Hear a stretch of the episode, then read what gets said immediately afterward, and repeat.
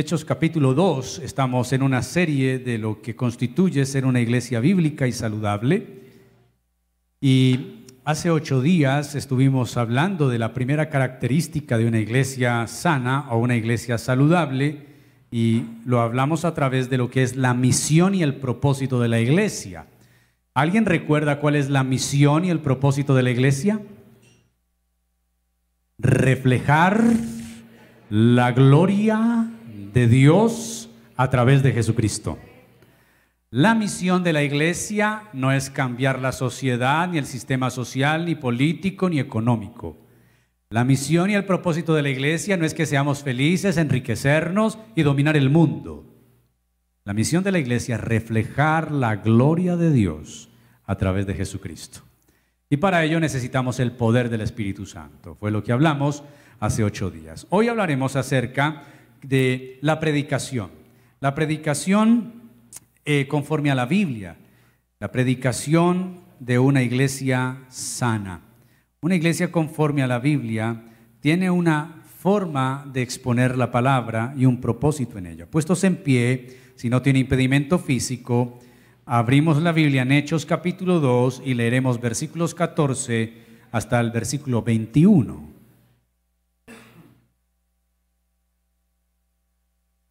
El jueves les esperamos en nuestro culto de estudio bíblico. Estamos también en Hechos, mirando los principios, hechos para recordar y hechos para imitar. En este caso leeremos Hechos 2, 14 al 21. Entonces Pedro, poniéndose en pie con los once, alzó la voz y les habló diciendo, varones judíos, y todos los que habitáis en Jerusalén, esto os sea notorio y oíd mis palabras. Porque estos no están ebrios como vosotros suponéis, puesto que es la hora tercera del día. Mas esto es lo dicho por el profeta Joel. En los postreros días, dice Dios, derramaré de mi espíritu sobre toda carne. Y vuestros hijos y vuestras hijas profetizarán. Vuestros jóvenes verán visiones. Vuestros ancianos soñarán sueños y de cierto, sobre mis siervos y sobre mis siervas en aquellos días derramaré de mi espíritu y profetizarán. Y daré prodigios arriba en el cielo, señales abajo en la tierra, sangre y fuego y vapor de humo. El sol se convertirá en tinieblas y la luna en sangre, antes que venga el día del Señor grande y manifiesto. Y todo aquel que invoque el nombre del Señor será salvo. Oramos. Esta mañana muy agradecidos por traernos a tu casa. Hemos exaltado tu nombre a través de la música y las canciones, también de la ofrenda. Ahora nos disponemos a escuchar tu palabra y rogamos que nos edifiques, consueles, exhortes, animes a través de ella. Háblanos, Señor, y que nuestros sentidos estén dispuestos para ti. Señor, nos disponemos a escuchar tu voz. Llevamos cautivo todo nuestro pensamiento a la obediencia de Cristo. Mi vida está en tus manos, soy solamente un vaso. Si hay algo bueno en mí es puesto por ti. Así que todo es para tu gloria. Soy el mensajero. Ayúdame a entregar el mensaje con fidelidad. En Cristo Jesús. Amén. Salude a la persona que está al lado suyo, atrás o adelante de usted. Dígale buen día, me alegra verle.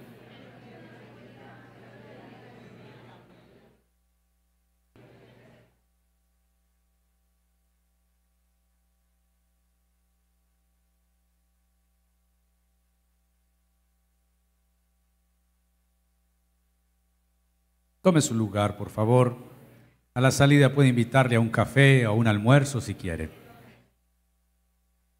La semana pasada estuvimos hablando acerca de la misión y propósito de la iglesia, como está declarada en la Biblia.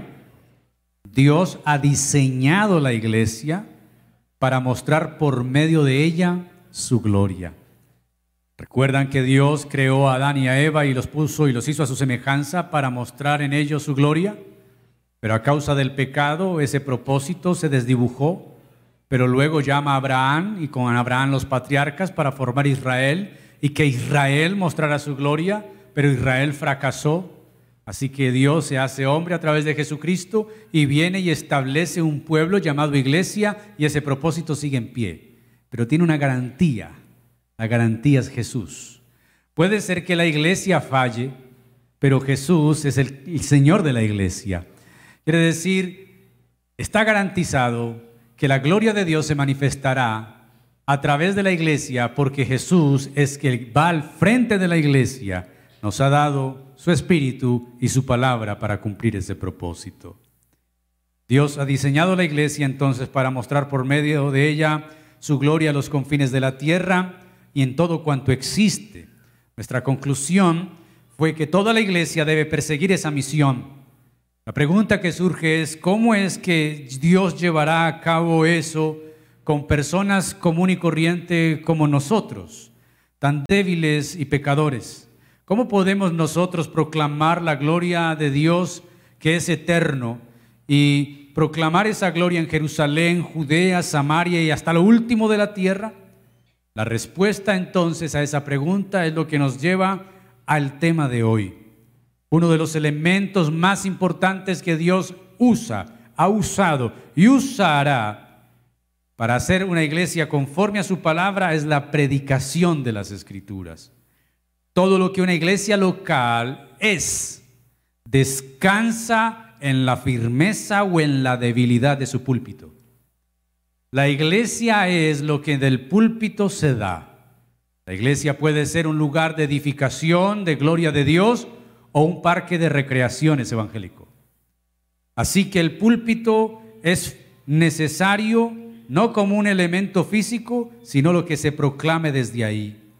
La predicación es uno de los medios de gracia por medio del cual la iglesia se edifica mutuamente los unos a los otros, a fin de parecernos más a Cristo Jesús. Y aunque la predicación ya existía antes del cristianismo, la vemos por ejemplo en la proclama de la palabra de Dios en los profetas. ¿Recuerdan ustedes el profeta cuando se ponía en pie y decía, así dice el Señor? Esa es una proclama. En el exilio babilónico, cuando los hebreos estuvieron en Babilonia, surgieron, allí nacieron las sinagogas. Las sinagogas nacieron como lugares donde los judíos exiliados se reunían a leer la ley y a recordar a Dios y recordar su palabra. De hecho, el formato de la sinagoga es de donde surge nuestra liturgia. La sinagoga tenía tres elementos fundamentales. La oración, cántico a, través de los salmos e invocación de salmos, lectura y explicación de la ley. Ese formato de la sinagoga que surge en Babilonia con los exiliados es el mismo que la iglesia primitiva tomará. La iglesia primitiva y la iglesia de hoy se reúne para orar, para exaltar al Señor, para escuchar su palabra.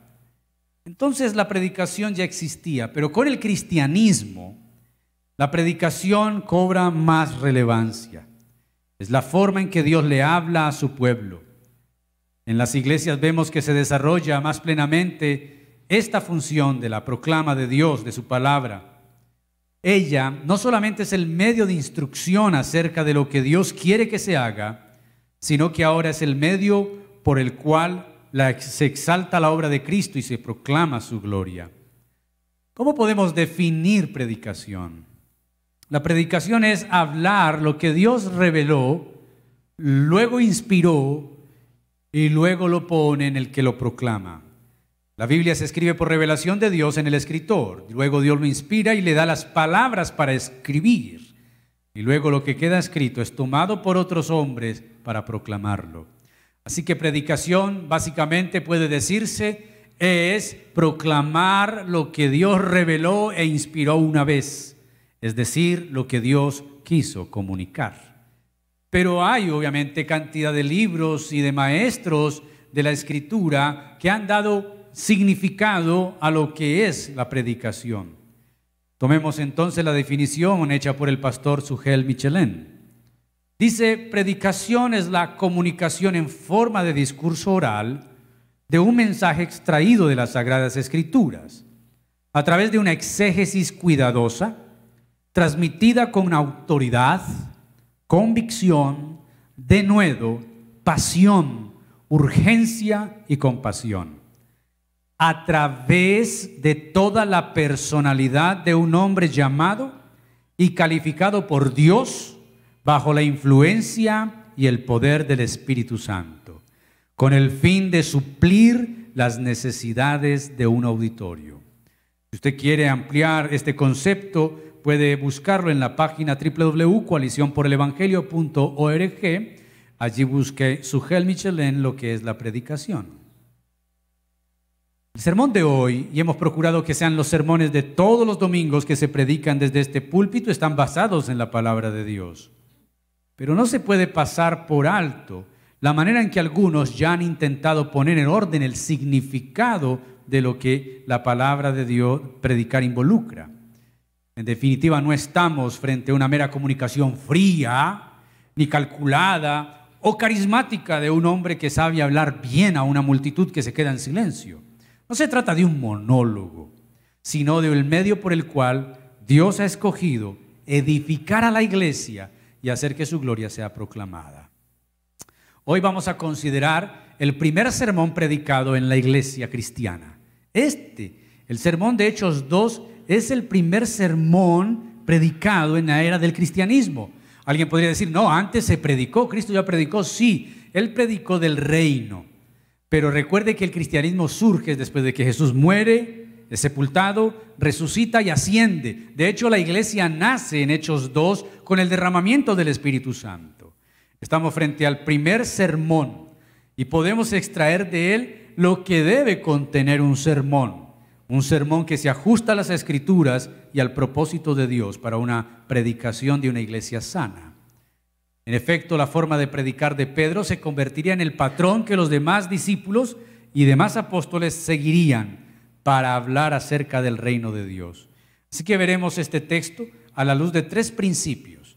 Hablaremos del carácter del mensajero, el carácter del mensaje y la respuesta al mensaje. Hablemos primero del carácter del mensajero. Y antes de ascender al Señor, a los cielos, los discípulos recibieron de él una promesa. Recibirán, poder. ¿Recibirán qué? Cuando haya venido quién? El Espíritu Santo. ¿Para qué iban a recibir el poder? El poder no se recibe para sentirnos bien. ¡Ay, qué cosa tan poderosa! El poder tampoco es para empoderarnos y ser personas de ímpetu, de salir adelante, exitosas en el área en que vivimos y somos. El poder no es para que sintamos cosas en el cuerpo, ya sea llorar, temblar. Todas esas manifestaciones son lindas, pero para eso no es el poder. El texto lo dice claramente, Hechos 1, 7 y 8. Ustedes recibirán poder para ser mis testigos. ¿Para qué es el poder? ¿Para ser qué? Testigos. Y el término testigo allí en el griego es mártir, de donde vienen los mártires que significa dar testimonio aún con su propia vida. Así que mis queridos, estamos frente a una promesa cumplida en Hechos 2. La iglesia recibiría poder. El día del Pentecostés los judíos celebraban una de esas grandes fiestas estipuladas en la ley. Era la fiesta del Pentecostés, la fiesta de las cosechas. Celebraban que Dios los había visitado con la siega y habían recogido mucho. Así que Jerusalén estaba atestada de gente, judíos propios, locales y extranjeros. Ese es el contexto en el cual viene el derramamiento del Espíritu Santo que da pie al discurso de Pedro. La predicación no está desligada de quien predica. Y por eso hay que detenernos en este primer punto, considerar el carácter del mensajero, porque el mensaje no viene solo, el mensaje es dado por Dios a través de una persona. Y lo vemos desde el Antiguo Testamento cuando el profeta hablaba, yo no sé usted cómo se imaginaría cuando un profeta hablaba en nombre de Jehová o en nombre de Yahvé, en nombre de Dios, en nombre del Señor, o cuando un escritor escribía el texto bíblico. Algunos podrían pensar que, por ejemplo, entraban en una especie de trance, blanqueaban los ojos, eh, levitaban y hablaban o levitaban y escribían como si la mano se les moviera sola. No. Cuando Dios usó estos hombres, los usó con todos sus sentidos. Quiere decir, no los despojó de su humanidad. Toda esta gente que fue usada por Dios, ya sean como profetas o escritores, no dejaron de ser humanos a la hora de transmitir el mensaje. Y lo mismo es hoy. Por eso tenemos que hablar del carácter del predicador, el carácter del mensajero. Dios nos da su palabra por medio de hombres, usando sus plenas facultades. La predicación también es a través de hombres a quienes capacita para este oficio. Lo primero que podemos decir de Pedro era que era un hombre redimido, de quien definitivamente sus pecados le habían sido perdonados. Recordemos que Pedro negó tres veces a quién? A Jesús, con maldición. Maldita sea, yo no conozco a ese hombre. Cantó el gallo y Pedro lloró amargamente. A mí me gusta y me fascina hablar de la restauración de Pedro en San Juan 21, cuando Jesús se propone a restaurar a este. Este que días anteriores dice, mi vida daré por ti. Luego terminó negándolo y luego Jesús terminó restaurándolo. Nosotros vivimos en una sociedad de lo desechable. Hoy nada es reparable. Inclusive algunos matrimonios se construyen sobre bases desechables. Pero nosotros tenemos un Dios que no desecha, tenemos un Dios que no reemplaza, tenemos un Dios que repara. ¿Usted se imagina si Jesús tuviera el, pensamiento de la mercadotecnia de hoy, de, de, los publicistas de hoy con Pedro y decir, no, Pedro, descartado, tacho, me consigo otro mejor, usted sí es la patada, tres veces me negó y se lo había divertido. No, Jesús se propone a qué? A restaurarlo. Podría reemplazarlo y decir, me tengo a un Pablo por allí remojando, mejor que tú. No, Pedro, ¿me amas? Apacienta mis ovejas, me amas, pastorea mis ovejas, me amas, pastorea mi rebaño. Tenemos un Dios que podría reemplazarnos, porque nosotros tenemos muchos errores, pero ha decidido amarnos y mejor restaurarnos, repararnos para su gloria. Hoy, hoy nada, hoy las cosas, las grandes ensambladoras construyen cosas que no sean reparables, son desechables. Nuestro Dios nos hizo no para desecharlos ni para reemplazarnos, somos reparables solamente en su mano. Ahora ese Pedro que negó y maldijo está parado frente a una multitud de más de cinco mil judíos, proclamando el poder y la majestad de su Salvador. Definitivamente, alguien que se pare a hablar en nombre de Dios debe ser alguien que haya sido receptor de toda su gracia y de todo su perdón.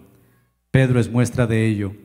Lo otro que podremos decir de Pedro es que no era un hombre con una preparación excelsa. No es correcto decir que era totalmente ignorante. Cualquier judío regular debía saber por lo menos la Torá. Esa era la indicación de Dios a su pueblo. Deuteronomio 6, la Chema judía. Recuerdan, Israel, el Señor tu Dios, el Señor uno es. Y estas palabras que yo te mando, las enseñarás a tus hijos. Hablarás de ellas al acostarte, al levantarte, las escribirás en los postes de tu casa, las llevarás en tu frente y en tu mano. Así que Pedro, por lo mínimo, sabía la ley, la Torá, pero no pertenecía a una escuela rabínica, no tenía una formación especial. Ahora, la pregunta es por qué Pedro toma la iniciativa de predicar ese día. Hay dos posibles respuestas. La primera por su personalidad. Pedro era un metido en lo que nunca le llamaban. Era un imperactivo. Él era de, de, coger la iniciativa, tomar la iniciativa. Recordemos algunos de esos casos. Jesús viene caminando por la noche sobre el mar, ¿recuerdan eso? Y están muertos de miedo en la barca. Un fantasma, un fantasma, no tengan miedo, soy yo. Y Pedro ve eso, el, el primer surfista de la historia es Jesús. Y sin tabla. Y cuando Pedro ve eso, dice, yo quiero, Señor, yo quiero, manda que yo camine. Ven. Pedro era de las iniciativas, pero esas iniciativas, aunque buenas, también lo llevaban a problemas. Los llevan al monte de la transfiguración, a ver la gloria de Cristo. Y cuando está Dios hablando, hay una junta tremenda. El Padre, el Espíritu Santo, Jesús glorificado, si aparece Moisés, si aparece Elías, y los tres están ahí. ¡Wow! Y Pedro tenía que hablar cuando no tenía que hablar. Maestro, qué bueno que nosotros hayamos venido. Vamos a hacer tres chozas, Una para ti, otra para Moisés, otra para Elías, como si el Señor necesitara de Pedro y necesitara chozas. Si de pronto hacía calor, dice el texto que una nube los cubrió. Y una voz dijo, este es mi hijo amado, óiganlo. Quizá Pedro entonces toma la iniciativa en el Pentecostés de hablar porque esa era su personalidad, pero lo segundo es por lo que les mencioné de San Juan 21. Cuando Dios lo restaura, les dice, pastorea mis ovejas, pastorea mi rebaño, pastorea. Y Pedro toma la iniciativa y dice el versículo 14 que no solamente él se pone en pie, se pone en pie los once con él. Ahora, aquí tenemos a Pedro tomando la vocería, los once muestran valentía, se ponen de pie y lo que vemos aquí era que se estaban arriesgando. Su propia vida ahora la ponen en riesgo porque van a decir que Cristo, al que ellos hace 50 días crucificaron, ustedes lo mataron y él resultó ser el Mesías, el enviado de Dios. Estos mismos que en otro tiempo se escondieron para no ser vistos como seguidores de Jesús, ahora están de pie sin importarles lo que pueda pasar. Ellos sin duda se habían encontrado con un Cristo resucitado. Pedro se pone en pie en frente a todos y levanta la voz, poco común. Los rabinos siempre predicaban o enseñaban sentados. Poco común. Pero Pedro está siendo el emisario de Dios y los profetas se ponían en pie porque tienen la autoridad. ¿Tienen qué? La autoridad y la autorización. Él va a hablar en nombre de Dios, es el heraldo de Dios, es la voz de Dios. Se pone en pie para que lo vean, pero también como un asunto logístico, para que lo escuchen. Porque es una multitud y no hay micrófonos, no hay parlantes, no hay megáfonos. Así que levanta su voz para que cinco mil escuchen que Jesucristo es el Rey que ha venido y que lo que está sucediendo es cumplimiento de su venida. La predicación es realmente un misterio. Pedro luego lo escribía en sus cartas, que nosotros como iglesia hacemos y decimos cosas que aún los ángeles anhelan hacer. ¿Por qué no enviar a los ángeles a predicar? Son más perfectos que nosotros. Y son más valientes que nosotros. Son más grandes y poderosos. Y tienen antecedentes de que si no haces caso, mueres quemado. Sodoma y Gomorra. Dos ángeles fueron a sacar a Lot de allí. Pero Dios en su soberanía decidió que somos nosotros, los humanos, su pueblo, hombres comunes y corrientes, viles, menospreciados, con el propósito de demostrar que su mensaje no es algo que proceda de la sabiduría humana, sino sin duda del poder de Dios. Si usted dice, yo no tengo nada que Dios pueda usar, soy miedoso, cobarde, no sé expresarme, me da vergüenza, me da pena, si usted dice que usted no es digno de que Dios lo use, ya cumplió el primer requisito. Pero si usted, por el contrario, dice, yo tengo todas las capacidades, Señor, yo tengo todo, yo sé todo, yo me memorizo todo, todo, Dios no llama a gente que pueda luego gloriarse de sus capacidades. Dios llama gente débil para que cuando sean fuertes recuerden que es Dios quien les dio esa fuerza. De los que son llamados a predicar, se nos dice que deben ser hombres irreprensibles, personas a quienes no se les pueda atrapar. Mis hermanos, el predicador es un esclavo de lo que predica. Debe haber un sentido y una relación entre el mensajero y su mensaje. Cuando yo he predicado algo es porque ya lo viví, ya pasé por él o lo estoy pasando. Un predicador no puede ser alguien que anuncie y diga algo que nunca ha vivido. Sería un hipócrita. La predicación es tan misteriosa, a la vez tan seria, que Santiago advierte en su carta capítulo 3 versículo 1, tengan cuidado de hacerse maestros ustedes mismos, sabiendo que van a recibir mayor condenación. Ahí hay una tensión interesante. Yo quiero predicar. La pregunta no es esa, la pregunta es, ¿y lo quieres vivir? y lo quieres aplicar.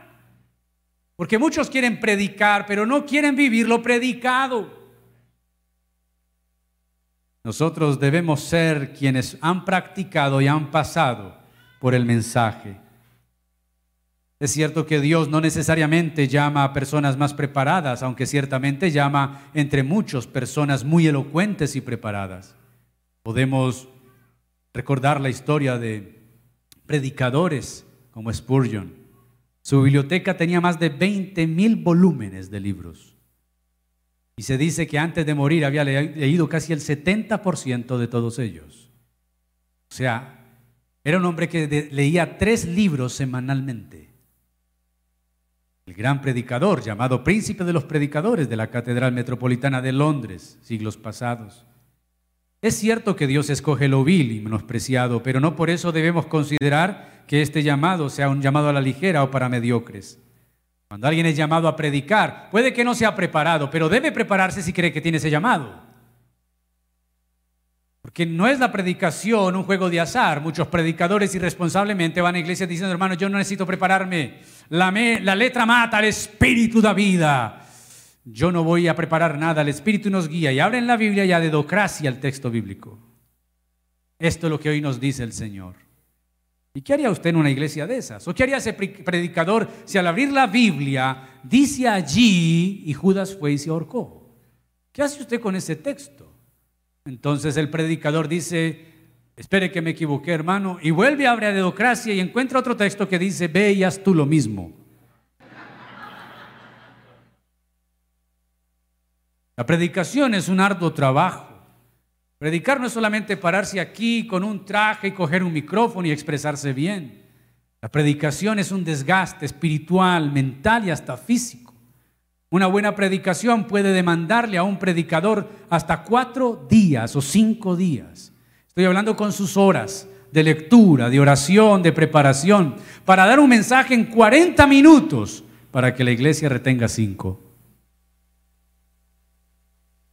Pero es un honor. Dice en 1 Timoteo 6 que los ancianos que gobiernan y que enseñan y predican la palabra deben ser tenidos dignos de doble honor la predicación es algo que viene de Dios, pero también es algo que requiere profundo trabajo y diligencia. Los que abogan porque Pedro simplemente abrió su boca y Dios la llenó están equivocados. Pedro sabía la Torah y por el Espíritu Santo supo aplicar los textos del Antiguo Testamento que ahora se cumplían en la manifestación del Pentecostés, pero también en la venida del Cristo. Mínimo podría saber el texto, el libro de Levítico de memoria, posiblemente sin contar que estuvo con Jesús tres años aprendiendo de él, interpretando la escritura. Así que su predicación no fue una cosa desconectada de su realidad. Ya hemos visto aspectos del mensajero, ahora veamos lo que caracterizó al mensaje, el sermón, y esto es el carácter del mensaje. Pedro identifica claramente su audiencia. Nótese el versículo 14. Varones judíos. Luego termina, oíd, eh, habitantes de Jerusalén, esto sea notorio, oíd mis palabras. Versículo 22, varones israelitas. Versículo 29, varones hermanos.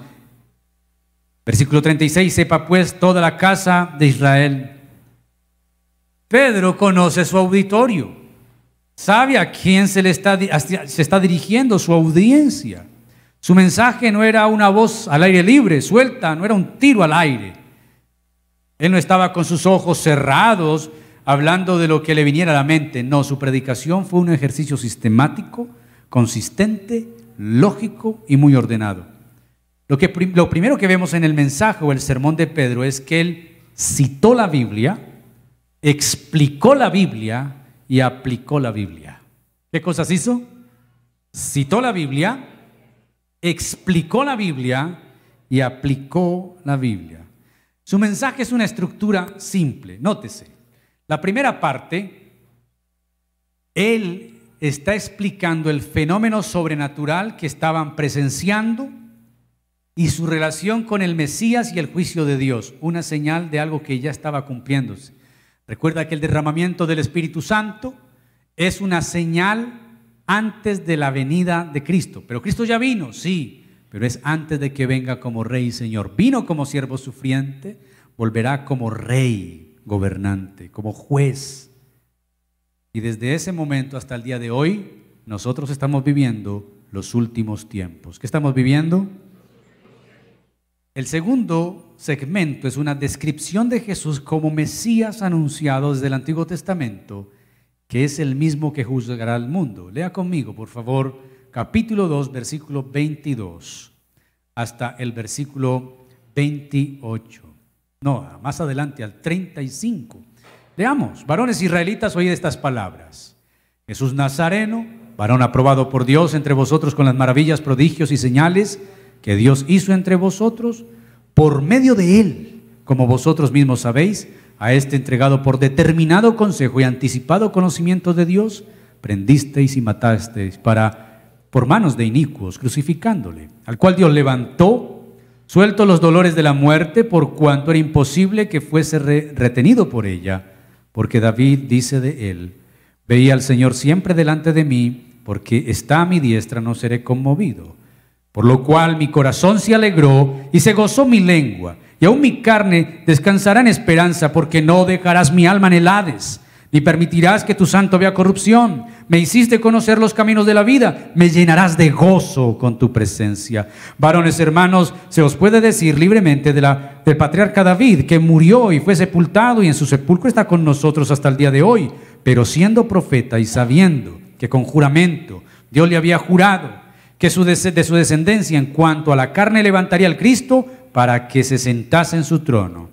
Viéndolo antes, habló de la resurrección de Cristo, que su alma no fue dejada en el Hades, ni su carne vio corrupción. A este Jesús resucitó Dios, de lo cual todos vosotros sois testigos. Así que, exaltado por la diestra de Dios, y habiendo recibido del Padre la promesa del Espíritu Santo, ha derramado esto que vosotros sabéis, veis y oís. Porque David no subió al cielo, pero él mismo dice, dijo el Señor a mi Señor, siéntate a mi diestra hasta que ponga a tus enemigos por estrado de tus pies. Sepa pues ciertísimamente toda la casa de Israel que a este Jesús a quien vosotros crucificasteis, Dios le ha puesto Señor y Cristo.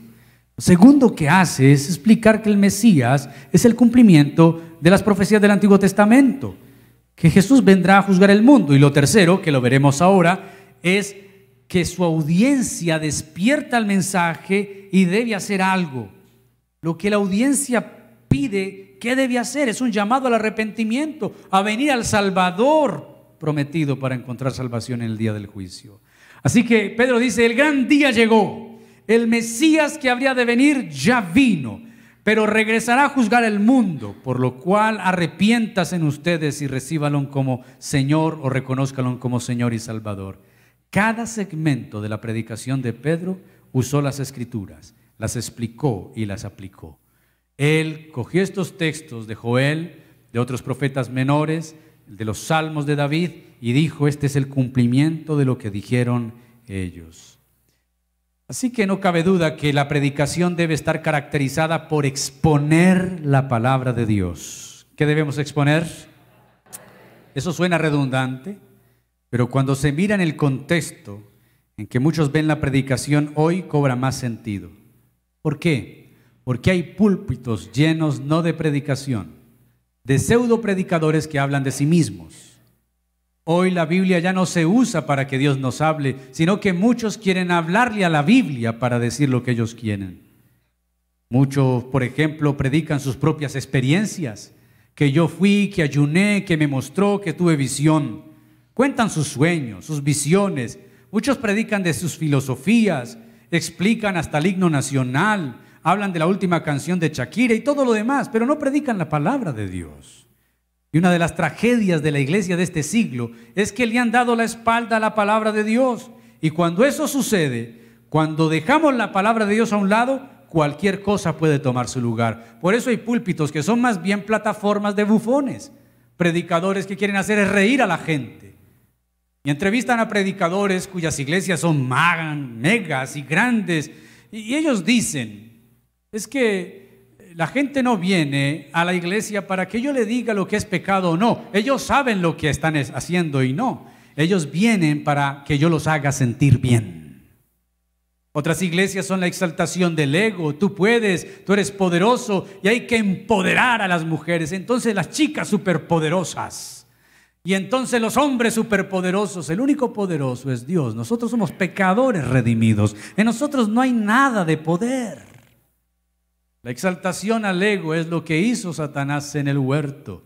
Seréis como Dios. Y muchos predican eso. Y muchos van detrás de esas campanillas que resuenan. Mis queridos hermanos, los púlpitos se han enflaquecido porque la Biblia es solo un adorno. No se lee, no se explica, no se aplica.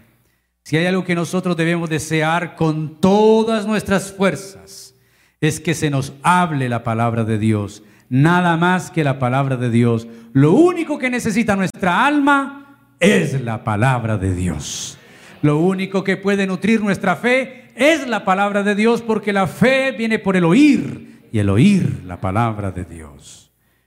Una de las recomendaciones que Pablo le dio a Timoteo fue predica la palabra a tiempo y fuera de tiempo, redarguye, reprende con toda paciencia y doctrina. En la historia conocemos a muchos predicadores que han marcado la historia con sus mensajes. Pero recuerdo ahora cuando un misionero de Estados Unidos viajó a Bunyan en China. Allí lo estaban esperando en un hotel para una conferencia, pero era una conferencia anónima. El cristianismo no puede ser visto tan en público en China. Cuando él llega al salón encuentra que han llegado muchos hermanos de regiones muy apartadas, de días, de días de viaje, hasta de semanas de viaje a escuchar la palabra. Él está parado allí, la gente está sentado, sentada en el salón con sus ojos abiertos esperando que les diga. El misionero empieza a hablar y cuando menciona textos bíblicos se da cuenta que la gente repite todos los textos de memoria. Ninguno de ellos tiene una Biblia completa en su mano. Tener una Biblia completa en su idioma en China es tanto un privilegio como un riesgo. Pero se da cuenta que los hermanos tienen hojas de Biblia. Hojas de Biblia porque leen la Biblia por hojas. Y se las intercambian. Tienes Isaías 62, yo tengo el 61. ¿Tienes el 62? Mientras que la iglesia en Latinoamérica cambia caramelos de panini, los cristianos en China intercambian hojas de la Biblia para leerlas. Cuando él pregunta, ¿Por qué saben tanta Biblia y, por qué ese afán? Dicen porque corremos el riesgo de ser encarcelados por nuestra fe. Y podrán quitarnos la Biblia y la podrán quemar, pero nunca nos quitarán lo que está aquí y lo que está aquí. Así que nos dedicamos a aprender y a memorizar toda la Biblia que podamos hacer. Hay personas que valoran tanto las escrituras porque saben que ellas son la palabra de Dios. Muchos creyentes andan buscando experiencias espectaculares y dicen, yo que necesito que Dios me hable en voz audible. No he escuchado la voz porque uno escucha a muchos predicadores haciendo alarde y Dios me habló, Dios me dijo. A eso yo le pongo grandes interrogantes. Así que un creyente una vez le dijo al pastor, necesito que Dios me hable lee la Biblia. No que me hable audiblemente, léela en voz alta. Dios siempre hablará a través de su palabra. Mis amados, queremos y hemos orado por un avivamiento. Y si queremos un avivamiento en nuestra iglesia, en nuestra ciudad, el avivamiento debe comenzar con, con púlpitos que ardan con la palabra de Dios, como los corazones de los del camino Emaús, que ellos dicen, ¿No ardía nuestro corazón cuando Él nos abría las escrituras? Nosotros debemos orar para que la Biblia sea levantada en el púlpito de nuestra iglesia y que se hable de ella de principio a fin. Pero eso no es todo lo que vemos en el sermón de Pedro. También vemos de principio a fin un sermón lleno de Cristo. Exalta a Cristo, proclama y lo levanta sobre todo. Y es supremamente interesante las iglesias carismáticas resaltan Hechos 2 del derramamiento del Espíritu Santo, pero no han notado que la predicación de Pedro no tiene que ver con el Espíritu Santo. La predicación de Pedro tiene que ver con Cristo. Cumpliéndose así lo que Jesús dijo del Espíritu Santo. Él me glorificará porque tomará de lo mío y os lo hará saber. Pedro recalca que Jesús es el Mesías no solo por las señales y los prodigios que lo acompañaron, sino por las referencias del Antiguo Testamento, profecías que tienen cumplimiento en él, también por el gran testimonio de que Dios le levantó de entre los muertos. Pedro usa el Antiguo Testamento para conducirlos a Cristo. Esa es la esencia de la predicación. Jesús es el tema central de la Biblia. Los predicadores de la prosperidad dirían que el tema central de la Biblia es que somos hijos de Dios, por lo tanto somos príncipes y debemos vivir como ricos. No, ese no es el tema central de la Biblia. El tema central de la Biblia es Cristo. Desde Génesis hasta Apocalipsis es Cristo, es Cristo y es Cristo. Cuando Él se le aparece a los discípulos camino a Emaús, Lucas 24, ellos están tristes, no le reconocían, sus ojos estaban cegados, pero también las escrituras no habían sido entendidas por ellas. Y este extraño entre ellos dos comienza a explicarle diciendo que era necesario que ocurriera con el Cristo lo que decían las escrituras, desde Moisés por los profetas y los escritos. Todos los caminos de la Biblia nos conducen a Cristo, al Calvario, a la gloria de Jesús el Señor. Más adelante vemos como Pedro dice, por ejemplo, Pablo, perdón, dice que él no se propuso saber nada entre los corintios, sino a Cristo y a este crucificado. Y este texto me ha servido mucho a mí cuando tengo la tentación de enterarme de las noticias del día, las novedades. No que sea un desinformado, pero creo que las noticias enferman. Y a veces yo me pregunto, y yo creo que es Dios me da testimonio, ¿de qué quieres llenar tu mente? ¿A qué estás dirigiendo tus ojos? Y este texto me viene para decir lo que Pablo anhelaba. No deseo saber de nada más sino de Cristo y a este crucificado. Es triste y lamentable que la iglesia actual sepa más de farándula, de cantantes, de futbolistas, sepa más de lo que ocurre en la política, sepa más de lo que ocurre en la actualidad del mundo que del Señor que lo salvó. Por eso hay que usar un refrán con la tecnología actual. Dime lo que publicas y te diré en quién crees. Y no es solamente publicar textos bíblicos en nuestros estados y en el perfil del WhatsApp o en el Facebook pero uno ve que a veces hay creyentes que saben más de lo que no deberían saber y que no es trascendente porque eso no salva ni santifica a nadie que lo que realmente importa, que es saber de Cristo y de este crucificado. No digo que no debamos saber artes, ciencias y que no debemos estudiar las carreras que hemos escogido, sí. Estoy hablando a aquellos que livianamente llenan su cerebro de cosas que no son trascendentes de vanidades de este mundo. Y cuando uno les habla de fútbol, saben de todo, las contrataciones, los equipos, las, todo, todo. Y uno les habla de Biblia y no saben nada. Su mente se llenó de cosas que no deberían estar llenas cuando nosotros debemos tener la mente de Cristo Jesús. El autor de la carta a los hebreos dice que Dios antes habló por medio de profetas, pero que en estos últimos días nos ha hablado por medio de su Hijo. Así que la predicación de una iglesia conforme a la Biblia no solo ha de ser una predicación que enseña la Biblia y aplica la Biblia, sino que nos conduce continuamente a Cristo Jesús. A veces pensamos equivocadamente que a Cristo hay que mencionarlo en un mensaje evangelístico para los nuevos. No, todos necesitamos a Cristo todos los días. El que no lo conoce para escuchar el mensaje y que se arrepienta. Y la iglesia para conducirla a la santificación. Aún también nosotros necesitamos arrepentirnos. Aunque ya seamos salvos, somos pecadores que todos los días necesitamos el perdón de Dios. Yo puedo ver las caras de ustedes, conocer los nombres de algunos, pero no sé quién verdaderamente está en Cristo y quién está lejos de Cristo. Eso solamente lo sabe el Señor. Pero el Evangelio es el mismo para todos. Unos, en unos produce arrepentimiento y en otros santificación. Spurgeon dijo lo siguiente, abro comillas, un sermón sin Cristo es algo espantoso y horrible. Es un pozo vacío, una nube sin lluvia, un árbol dos veces muerto y desarraigado. Es abominable dar a los hombres piedras en vez de panes y escorpiones en lugar de huevos. Y aún así, esto es justamente lo que hacen aquellos que no predican a Cristo. Una holgaza de pan sin harina. ¿Cómo pueden alimentar el alma? Los hombres mueren y perecen porque Cristo no está presente allí.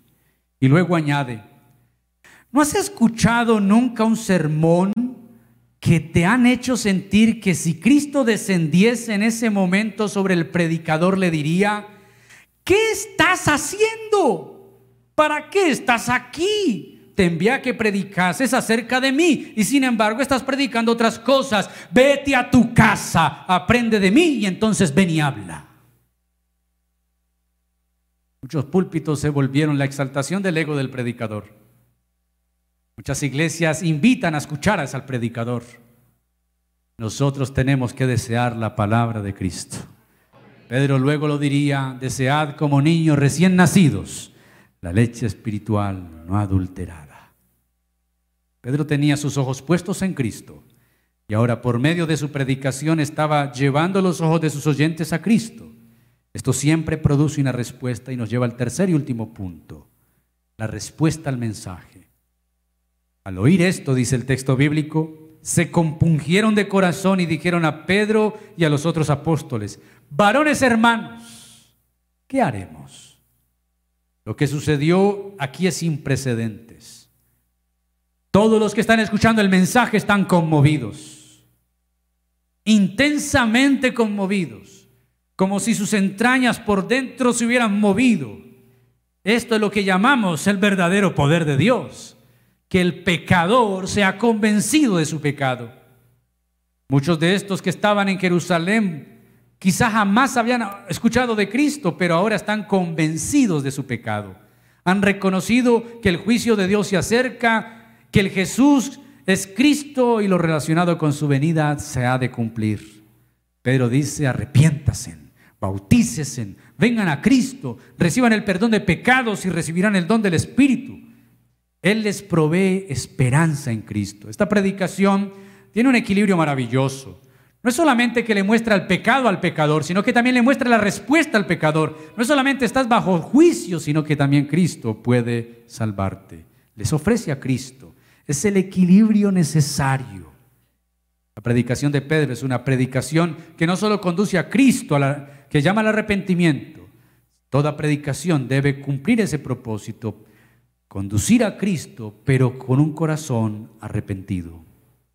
Muchas iglesias están invitando a la gente a conocer a Jesús, pero no le están diciendo que deben arrepentirse. Ya no se habla de arrepentimiento. Entonces mucha gente se está volviendo creyente de título pero no han experimentado un quebranto de su vida, de su corazón. Y entonces siguen en sus delitos y pecados. Sus vidas no son transformadas. Asisten a una nueva iglesia, pero siguen pensando, hablando y viviendo igual.